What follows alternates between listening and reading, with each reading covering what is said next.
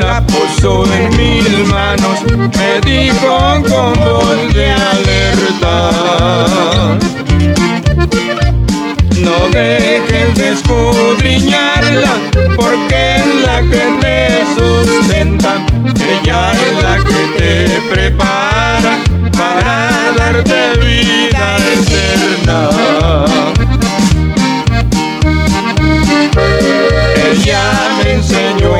y por siempre yo lo imploro.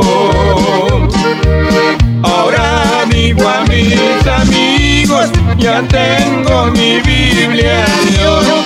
Ahora digo a mis amigos, ya tengo mi Biblia de oro.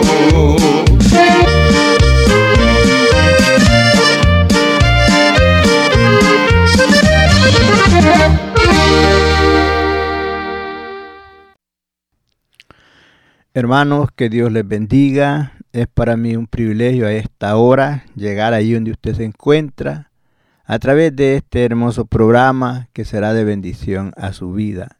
Ese es nuestro deseo y nuestro propósito, que el Señor fortalezca sus vidas a través de este mensaje que Él nos da a esta hora. Padre, me pongo en tus manos para que seas tú, mi Dios, quien nos guíes para llevar este mensaje de tu palabra hacia el pueblo. Ayúdanos, Señor, para hacer, para hacer no nuestra voluntad, sino tu voluntad. Que tu palabra, Señor, que es viva y es eficaz, fortalezca a tu pueblo que está al alcance de nuestra voz. Ayúdanos para hablar no nuestras ideas ni nuestros pensamientos, sino que seas tú, mi Dios, quien nos guíes por medio de tu palabra para hablar tu palabra. Y lo que nosotros no podamos hacer, Padre, usted se glorifique en la vida de cada persona que está al alcance de nuestra voz a través de tu Santo Espíritu, haciendo germinar esa palabra en cada vida, en cada hombre, cada mujer que está al alcance de nuestra voz. Padre, me pongo en tus manos para que seas tú, mi Dios, quien me guíes a través de tu Santo Espíritu para llevar el mensaje de la palabra a esta hora. Creemos, Padre, que para usted no hay imposible ni tampoco distancia.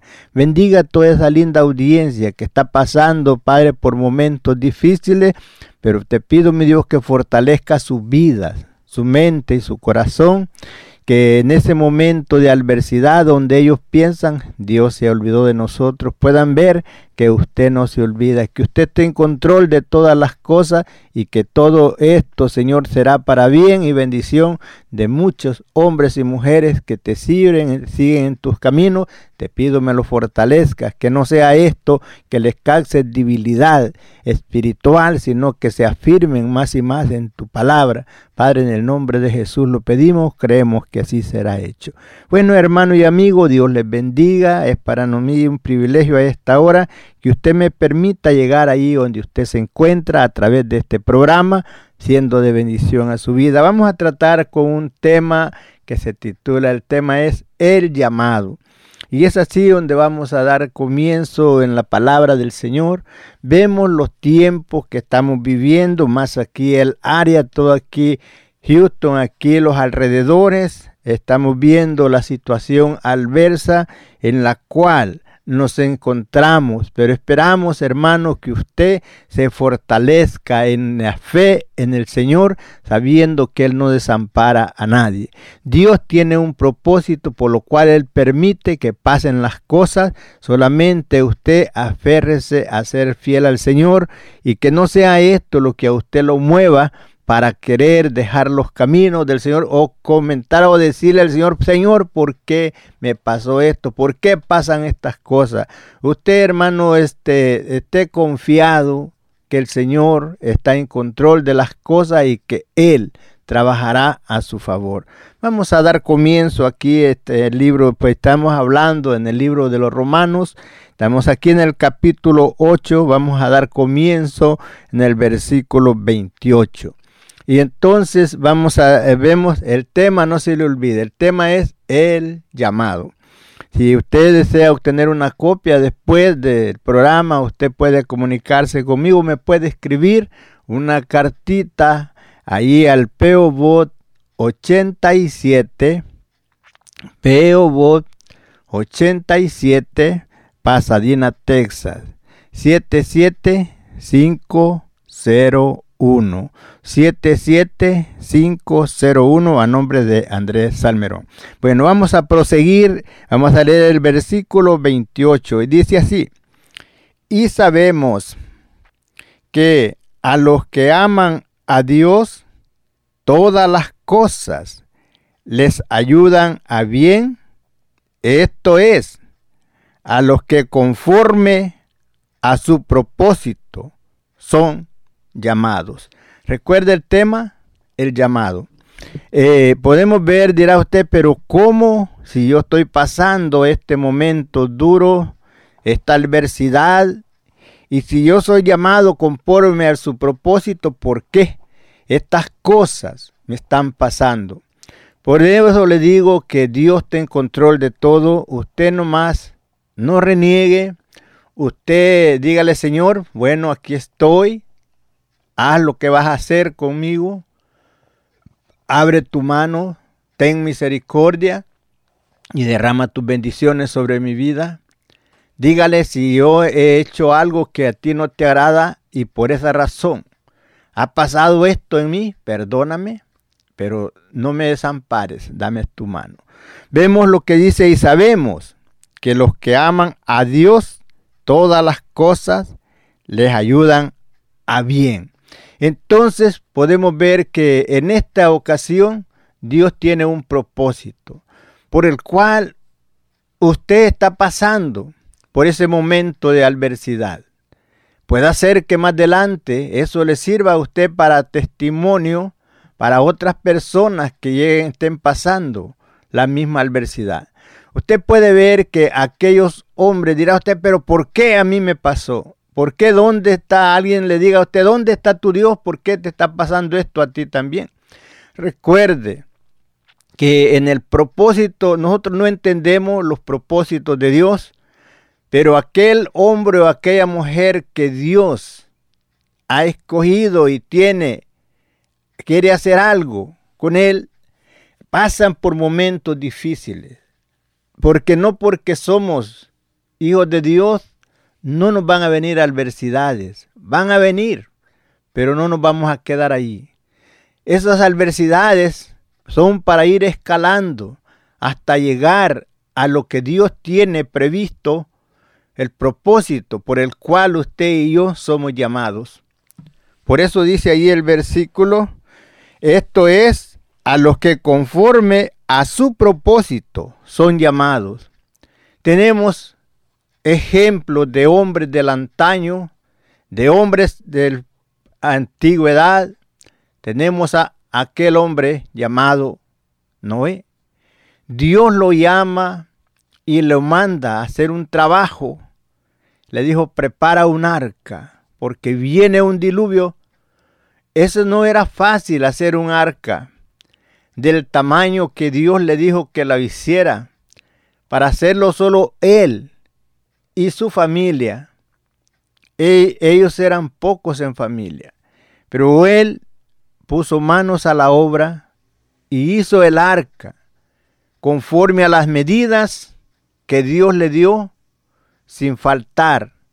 Creyéndole a Dios lo que él le había dicho, Dios lo llamó de entre toda la multitud y lo escogió y le dijo, como usted y yo somos escogidos, haz esto. Y él lo hizo. Tenemos ejemplos.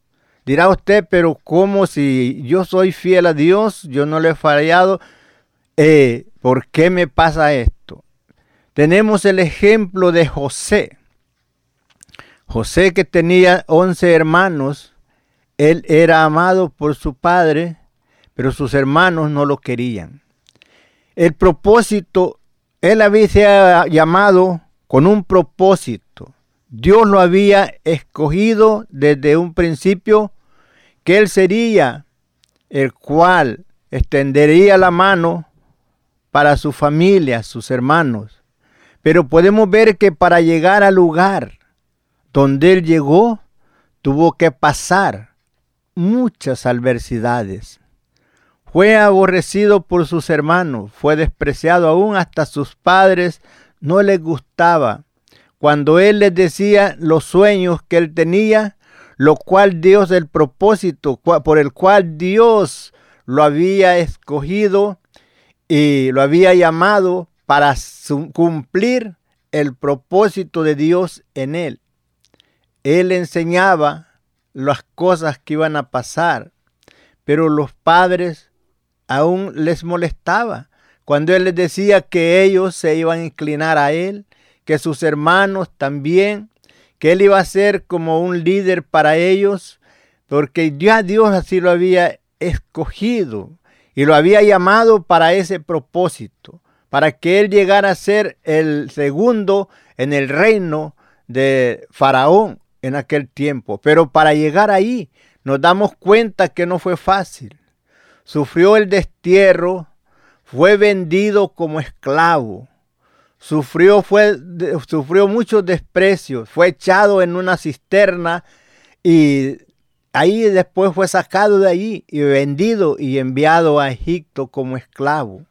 Estando él haciendo siempre obediente al propósito de Dios, amando a Dios, como dice ahí, sabemos que los que aman a Dios, todas las cosas le ayudan para bien pero al ver la adversidad podía decir él, ¿cómo me ayuda para bien si estoy sufriendo el desprecio de mis hermanos? Estoy sufriendo el destierro y nunca más voy a ver a mis padres.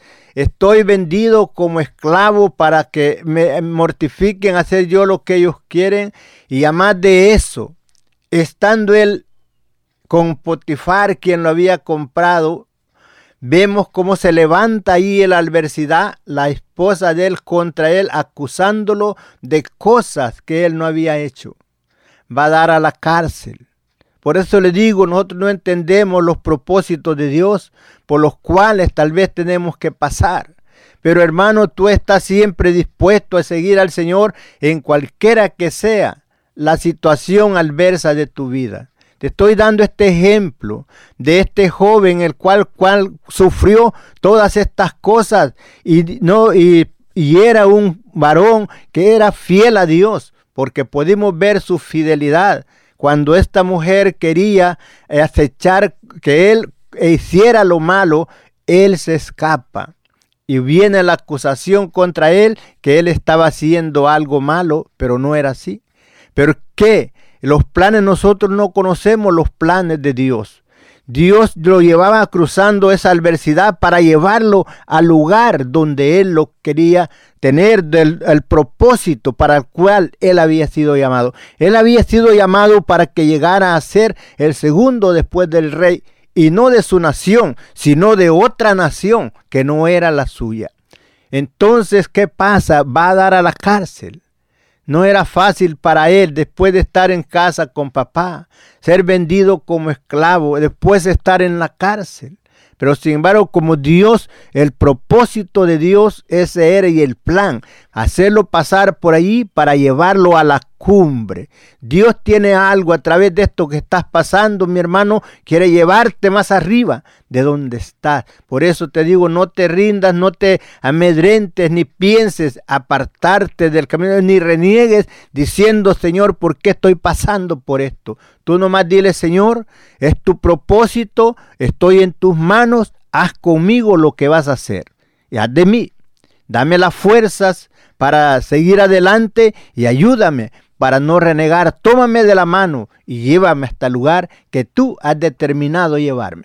Entonces podemos ver que es metido en la cárcel. Cuando esté en la cárcel, ahí vemos que se junta con quién, no con cualquiera. Están allí el copero y el panadero del rey, que estaban presos también. Pero ellos cuentan a él el sueño. Dios tenía ese propósito para llevarlo a ese lugar alto. ¿Y por qué no, no fue con otros, sino que con los que podían llevarlo hasta el rey? En que no ellos no sabían el propósito, pero Dios ya tenía el plan llamado para el cual él lo había llamado. Cuando estos caen a la cárcel, cuando ellos cuentan el sueño, él les dice la declaración, lo que iba a pasar. Y cuando este hombre, el copero, sale de la cárcel y va de nuevo a estar con el rey, le dice, cuando estés allá, acuérdate de mí. Pero a él se le olvida, estando libre, se olvidaba del que estaba preso. Pero ese era, el escalón que Dios tenía para que diera ese salto a llevarlo al lugar alto que él tenía. El propósito de Dios era llevarlo hasta ahí. Pero entonces Dios usa, él pone el sueño al faraón, le enseña aquellos sueños donde él veía la abundancia, él veía una vaca gorda y otras flacas, veía que las flacas devoraban a las gordas, ve unas espigas delgaditas y otras gruesas y las delgaditas devoraban a las otras.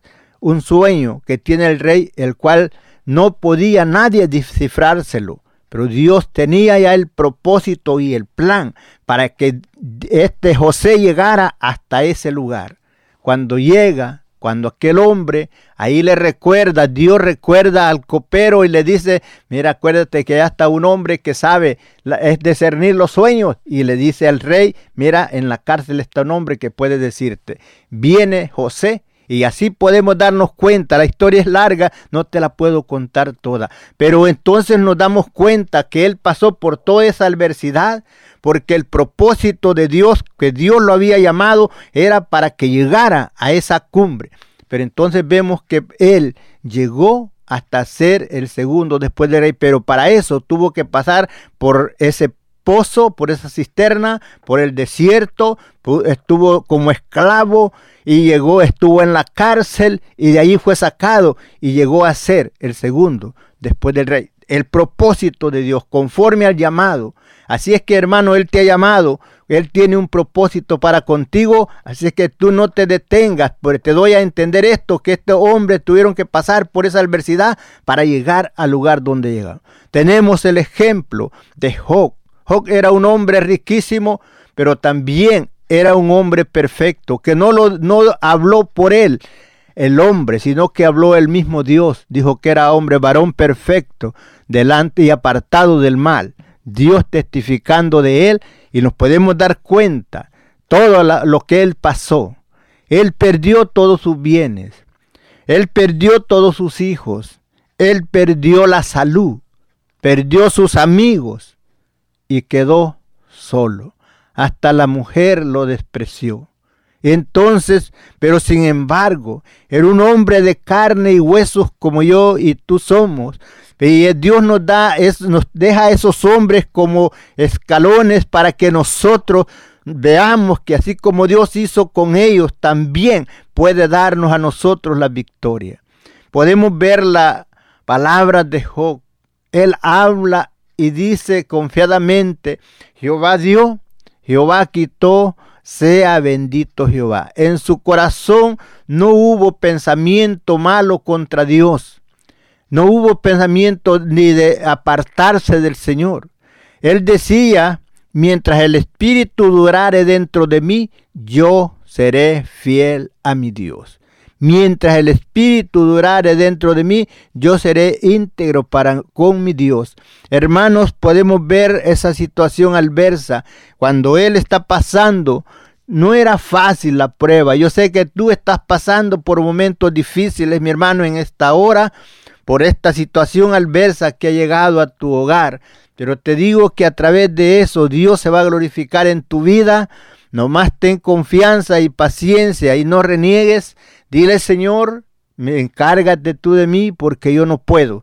Yo no puedo más, dame las fuerzas para poder salir hacia adelante y poder decir, como lo dijo Job, confiadamente y servirte con un corazón sincero.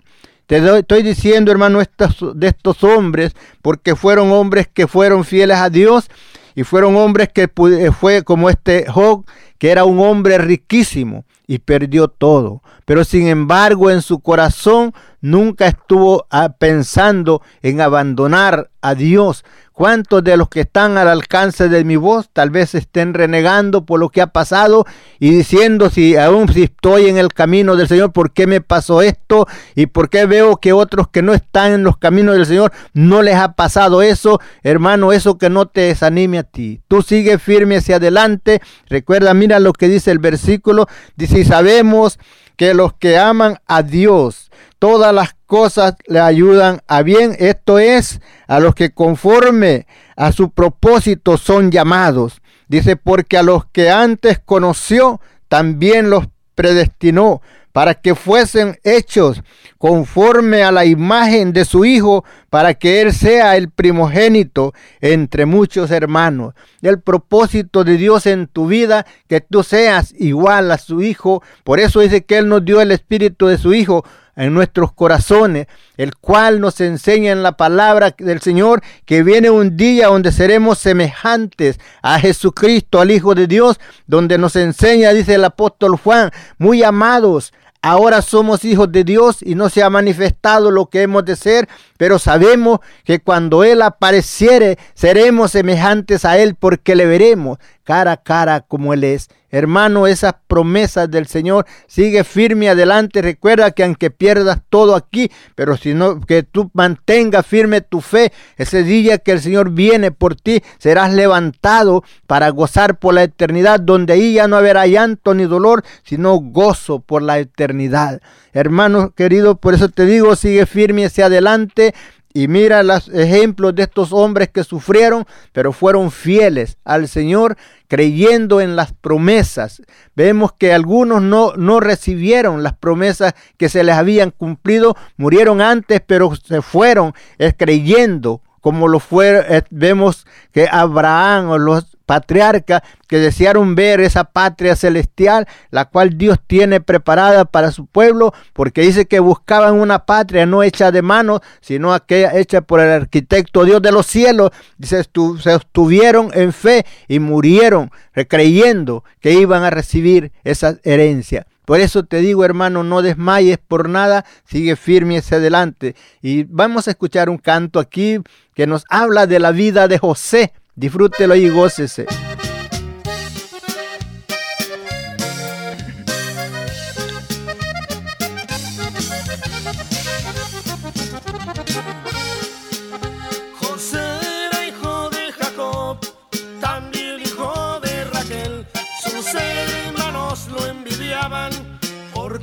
era con él como su padre lo amaba. Ellos no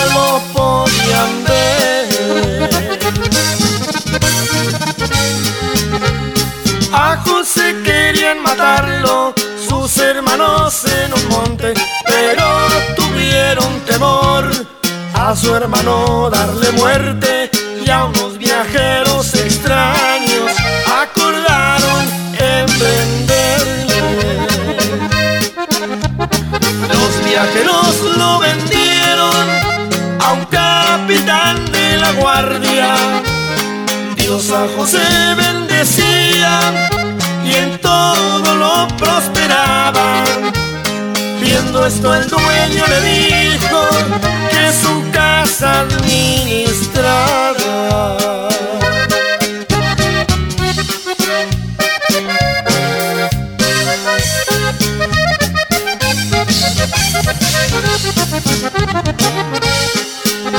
Por negarse a los caprichos de una mujer lo aprende la esposa del capitán. Era quien quería obligarlo, pero culpándolo él, dijo todo lo contrario. Fue sacado de la cárcel para interpretar un sueño que tuvo el rey faraón. Y estaba inquieto por eso, por descifrarle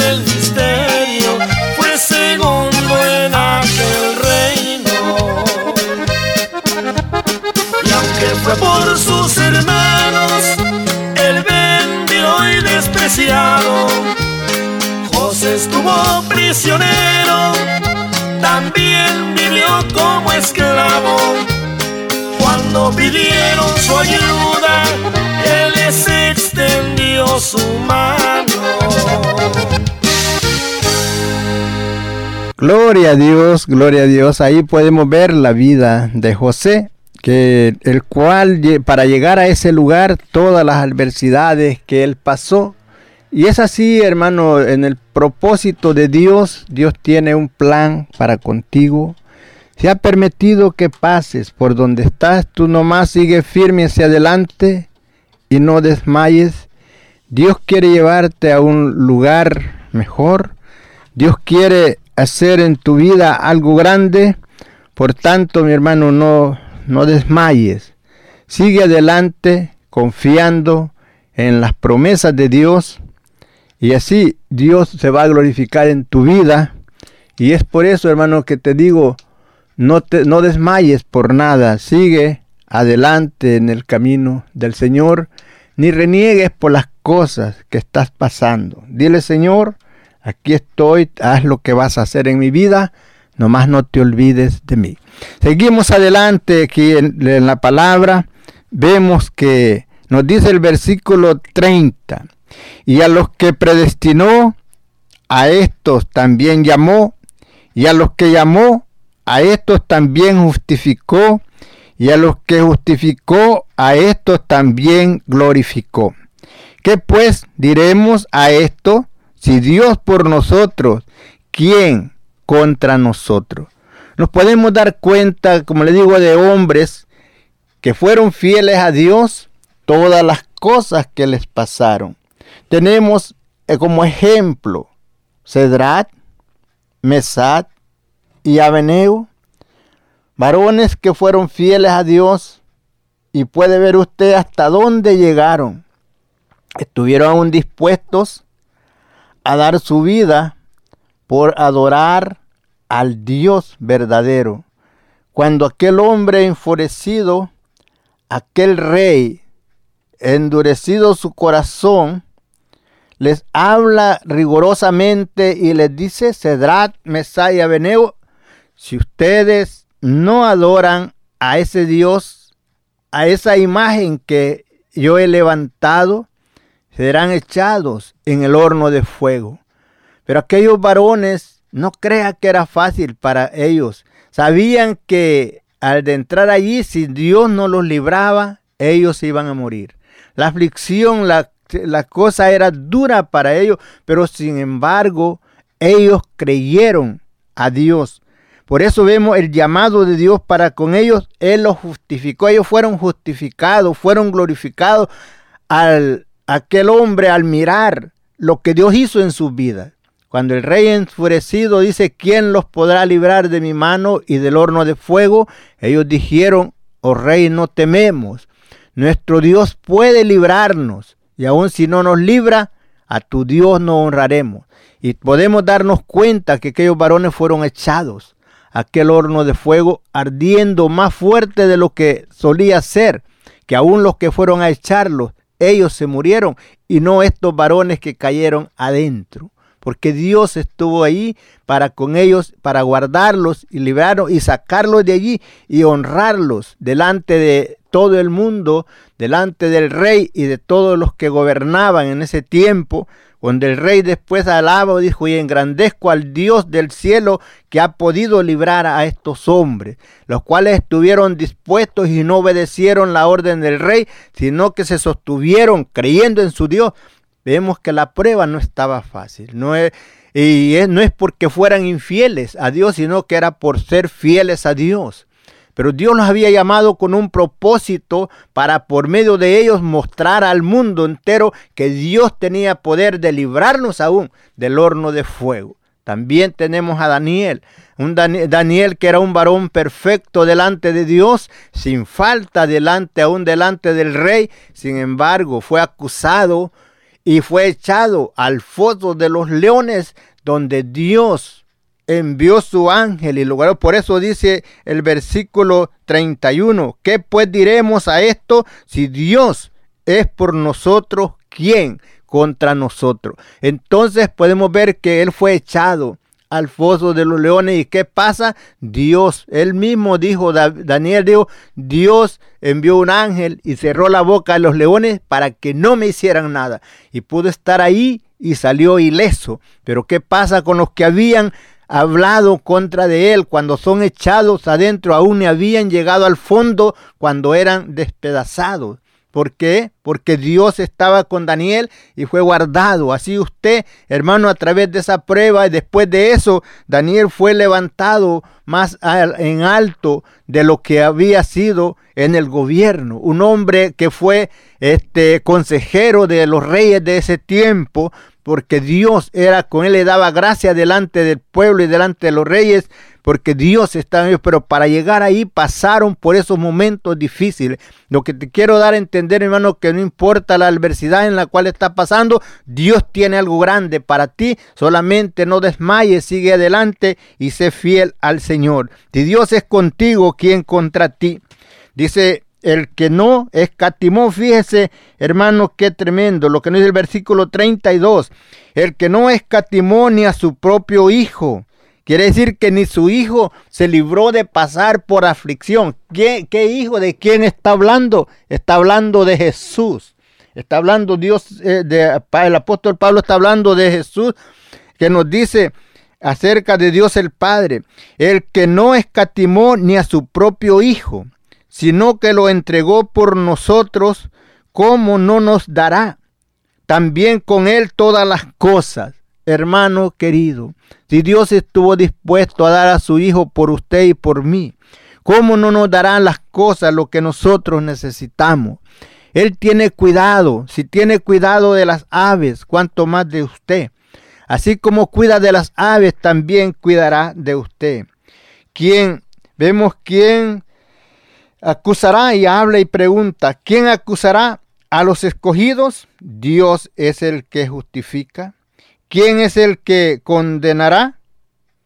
Cristo es el que murió, más aún el que también resucitó, el que también, el que además está a la diestra de Dios, el que también intercede por nosotros.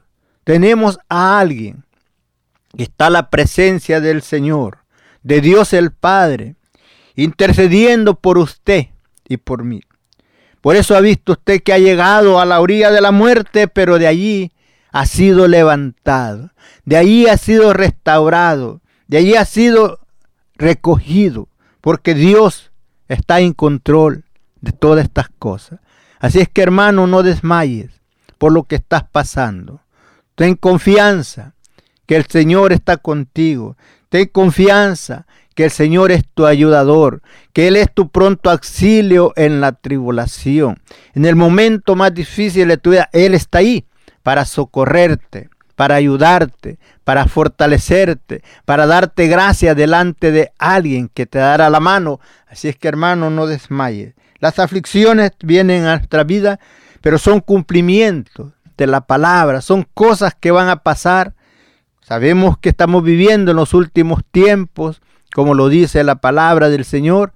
Estamos viviendo, llegando al final, por donde nosotros debemos de siempre estar preparados, amando al Señor con todo nuestro corazón, sabiendo que la venida del Señor se acerca y estos son cumplimientos, acontecimientos indicándonos que el Señor está a las puertas, voz de alerta para que nos preparemos. Así como cuando vienen estas tempestades que el gobierno empiezan a anunciar, esta, viene estas cosas, viene así, así, así, y cuidado haciendo las cosas como se deben de hacer. Muchas veces se habló y se dijo, no salgan de sus casas, no dejen, no abandonen sus casas eh, cuando estaba el punto de la tormenta. Muchos perdieron su vida en el camino porque no atendieron a esa voz de alerta que se dijo, quédense mejor en sus hogares porque ahí era más fácil para poder ubicarlos, para poderles ayudar que estando fuera en el camino. Recuerde que en el camino y en el agua, para uno sobrevivir, es muy poco los minutos o el tiempo que le queda para sobrevivir sumergido en el agua. Así el Señor anunciando que su venida está cerca y que debemos de estar preparados. Ese momento glorioso cuando Él viene en un abrir y cerrar de ojos será la transformación. No hay tiempo de prepararse. Así es que ahora que usted tiene vida, es el momento cuando usted puede preparar su alma para con el Señor, para que ese día cuando Él venga usted se, se encuentre preparado para volar con Cristo, para gozar por la eternidad. La preparación es hoy que estamos en vida, porque después de muerto ya no se puede hacer nada. Es hoy el momento cuando usted puede entregar su vida al Señor decirle, Señor, reconozco que he pecado delante de ti, que solamente por medio de ti yo puedo ser salvo. Reconozco el sacrificio que Jesús hizo en la cruz del Calvario, por el cual yo puedo ser salvo. Limpio mis pecados. Padre, en el nombre de Jesús vengo delante de tu presencia y te pido perdón. Borra todas mis iniquidades. Cámbiame. Hazme un hombre nuevo si eres hombre, si eres mujer. Dile, hazme una mujer nueva. Ya no quiero ser ese hombre pecaminoso, esa mujer pecaminosa. Desde este momento me arrepiento de todas mis maldades Tómame como uno de tus hijos, límpiame y borra todas mis iniquidades y escribe mi nombre en el libro de la vida y dame la fuerza para hacerte fiel hasta la muerte recordando lo que dice el versículo 32, el que no escatimó ni a su propio hijo, sino que Dios estuvo dispuesto a dar su hijo para que por medio de él usted y yo tuviésemos perdón, según lo dice Juan 3:16, porque de tal manera amó Dios al mundo que nos ha dado a su hijo unigénito, para que todo aquel que en él crea no se pierda, mas tenga vida eterna. Es la única forma que usted, hombre y mujer, puede tener la vida eterna recibiendo a Jesucristo en su corazón como su Salvador, porque es el que Dios envió como Salvador. Por eso dijo Jesús, de cierto, de cierto digo, el que oye mi palabra y cree al que me envió, tiene vida eterna y no vendrá condenación, mas ha pasado de muerte a vida. Gloria al Señor, gloria al Señor. Da alegría al saber la palabra del Señor lo que es para con nosotros, el cual el inmenso amor de Dios que tuvo para con nosotros, que estuvo dispuesto a dar a su Hijo para que viniera y muriera en la cruz del Calvario, para librarnos, para salvarnos de este mundo de pecado, de este mundo de perdición y darnos la vida eterna juntamente con Él. Seguimos adelante, no se le olvide el tema, el llamado. Dios te ha llamado para algo grande. Dios te ha llamado para ser de bendición para alguien más. Dios te ha llamado para que tú eh, estás pasando por esas adversidades, pero Dios tiene un propósito más adelante para que a través de esa aflicción de lo que tú estás pasando pueda ser de bendición para otro si el Señor se tarda en venir. Vienen momentos cuando tú vas a fortalecer a alguien, decirle, yo pasé por ahí, pero el Señor me dio la victoria. Yo estuve pasando por esas aflicciones, pero el Señor me sacó de allí y ahora mira dónde estoy. Y es así el propósito. Nosotros no conocemos el propósito y el plan de Dios, pero usted solamente sea fiel al Señor y Él se glorificará en su vida y Él le dará ese triunfo, esas victorias, donde usted después se quedará admirado y diciendo, ¿cómo fue que pasé yo por ahí? No creí que iba a pasar, pero Dios es quien está en control de todas las cosas. Seguimos adelante. Ahora, hermanos, podemos ver el momento en que estamos pasando de aflicción. Eh, tal vez vemos que el apóstol dijo, he aprendido a contentarme. Nos damos cuenta lo que el apóstol Pablo sufrió. Fue un hombre de los más sufridos, fue un hombre de los cuales estuvo a la orilla de la muerte varias veces, por llevar el mensaje. Y él dijo, cuando un día un profeta se ciñe, agarra el cinto de él y se amarra las manos y los pies, y dice, cuyo varón es este cinto, así lo atarán en Jerusalén. El apóstol Pablo dijo, no estoy dispuesto a ser atado solamente, sino aún a dar mi vida por Cristo. Un hombre dispuesto a sufrir por la causa del Señor. Entonces, hermanos, nosotros, y él hace una pregunta, y quiero que usted se la haga a usted mismo y yo también. El, versículo 35 dice así, ¿quién nos separará del amor de Cristo? Usted dirá, hermano, bueno, yo que estoy pasando por algo, estas cosas que estoy pasando, yo quiero apartarme. Yo pienso que si no estuviera en el camino del Señor, yo quizás no estuviera sufriendo.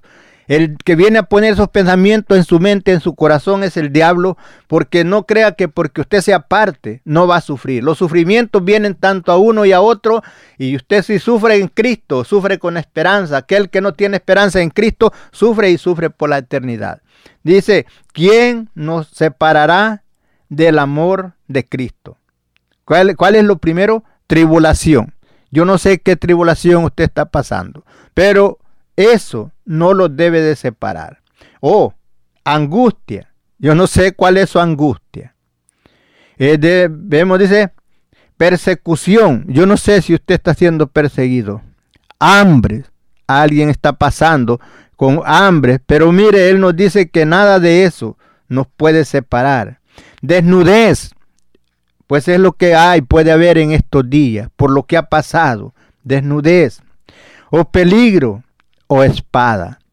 Él dice, ¿quién nos separará del amor de Cristo? Ninguna de estas cosas nos puede separar, porque todas estas cosas son pasajeras, pero la vida eterna, la vida en Cristo es eterna, donde ahí no habrá llanto, no habrá dolor, no habrá tristeza, no habrá aflicción, donde no nos acordaremos de todo lo que hayamos sufrido. Como está escrito, por causa de ti somos muertos todo el tiempo. Somos contados como ovejas del matadero. Él dice, nada de esto nos podrá apartar, ni el hambre, ni la desnudez, ni peligros, ni cuchillo, ni tribulación, ni ninguna de esas cosas nos podrá apartar del amor que es en Cristo Jesús, Señor nuestro, sabiendo que cuando nos vayamos con Cristo, nada de las cosas que tengamos en esta tierra nos vamos a llevar. Lo único que se va a ir es nuestra alma, nuestro espíritu, para gozar con el Señor por la eternidad.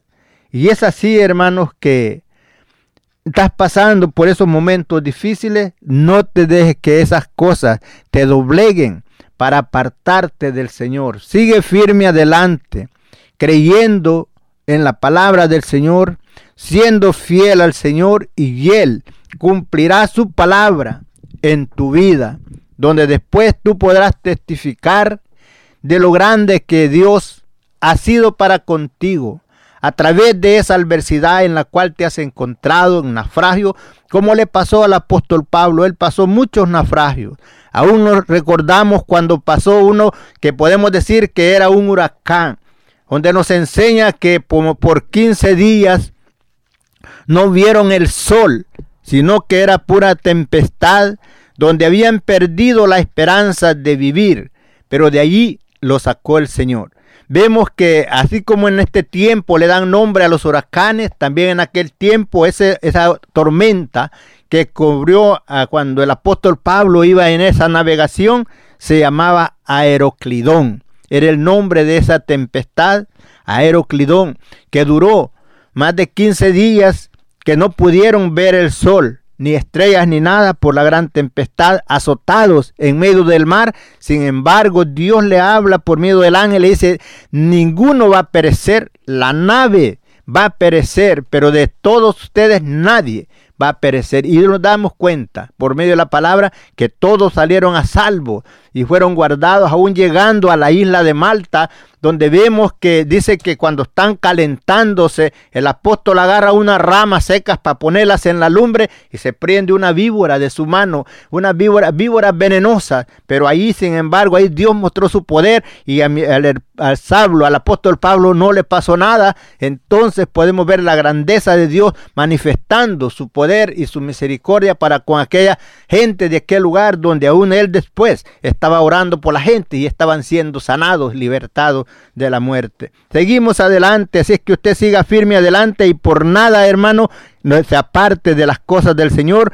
Por eso es ¿quién nos separará del amor de Cristo? Nada de todas las cosas que hayan venido sobre su vida que lo pueda separar de ese amor de Dios sino que siga firme hacia adelante recordando que al final de nuestra carrera nos espera algo hermoso que el Señor ha prometido a todo hombre y a toda mujer que le sea fiel hasta la muerte. Dijo, sé fiel hasta la muerte y yo te daré la corona de la vida.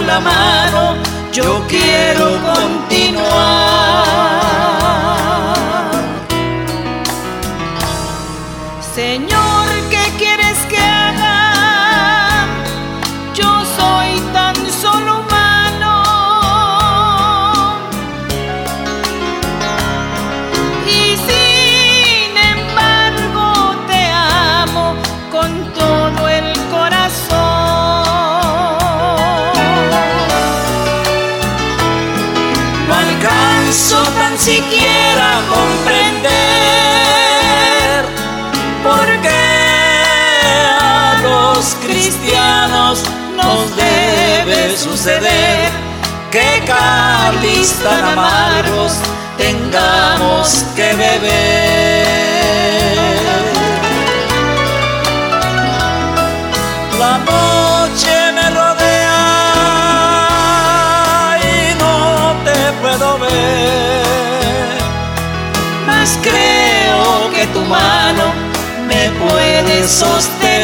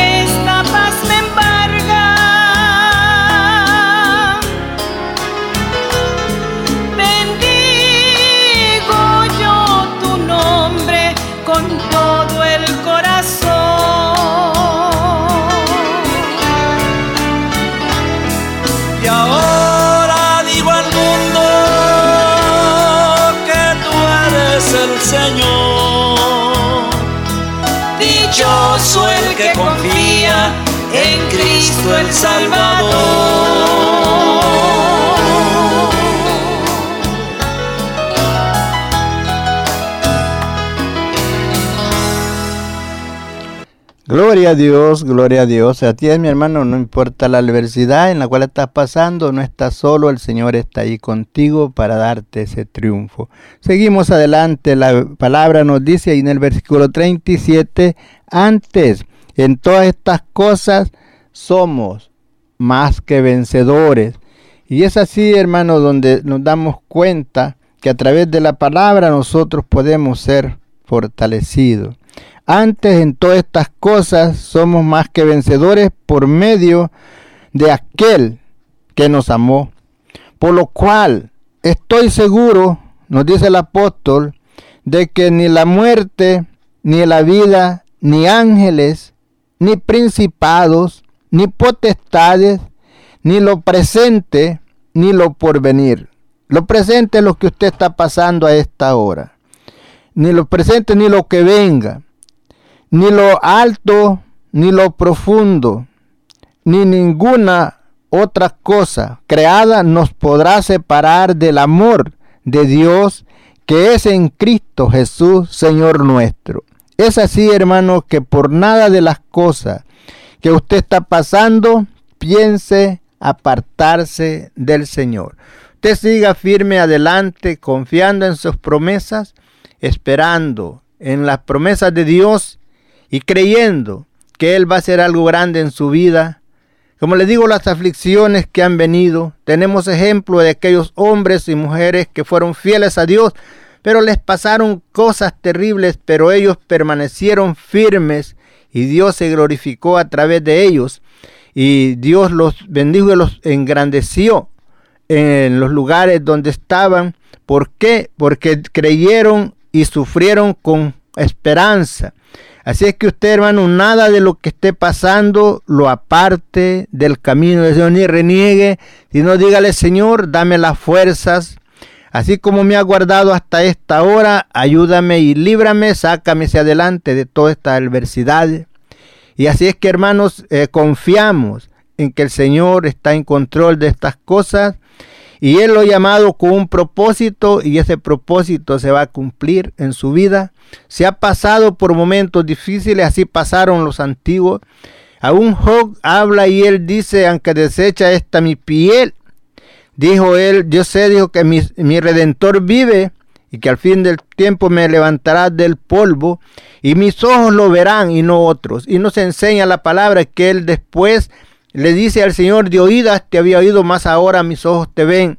Y vemos cuando Dios lo engrandeció en gran manera, multiplicándole todo lo que él había perdido, Dios se lo multiplicó al doble, pero tuvo que pasar esos momentos difíciles. El propósito de Dios, el llamado de Dios, lo hace con un propósito, como le digo, para ser de bendición para otros, para ser de fortaleza para alguien más que va a pasar las mismas adversidades que usted está pasando para testificar y decir, Dios me sacó de allí y a ti también te va a levantar. Así es, mi hermano, que siga adelante firme, confiando en las promesas de Dios.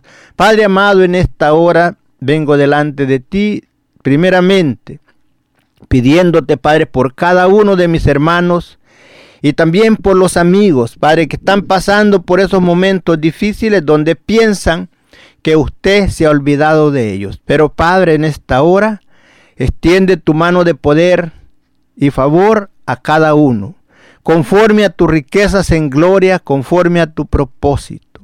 Padre, yo no sé hasta dónde tú tienes lo que quieres dar a tu pueblo, pero que en esta hora, Señor, se abran esas puertas de bendición sobre sus vidas.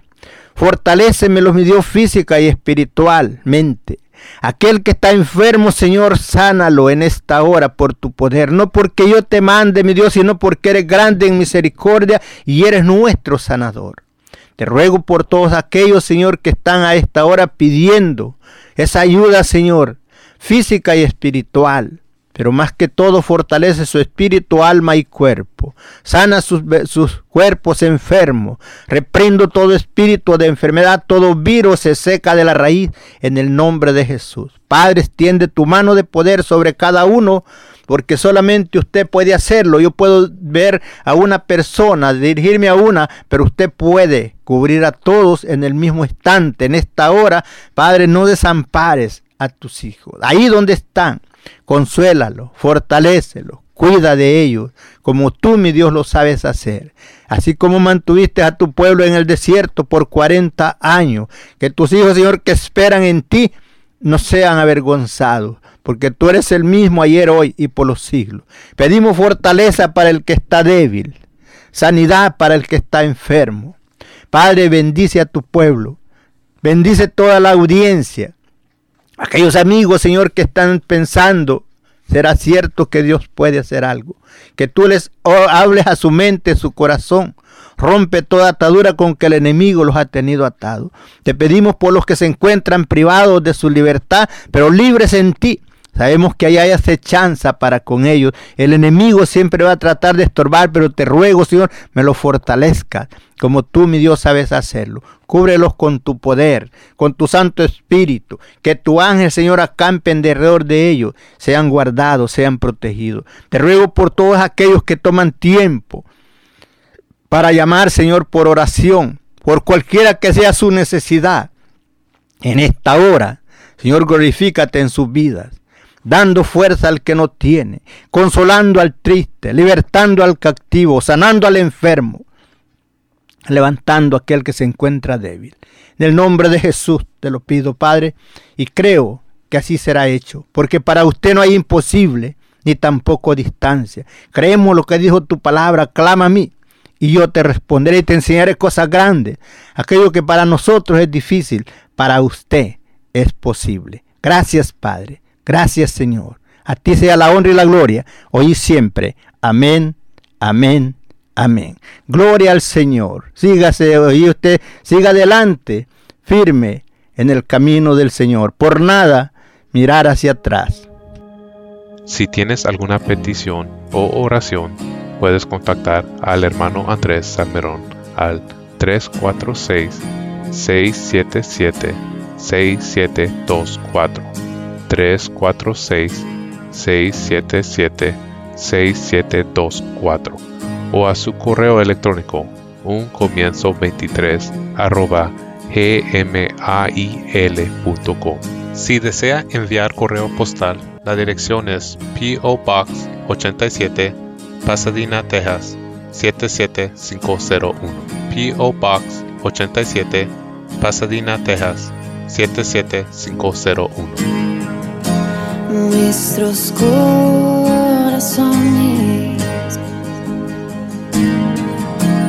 insaciables son hasta que conocen a sus Salvador.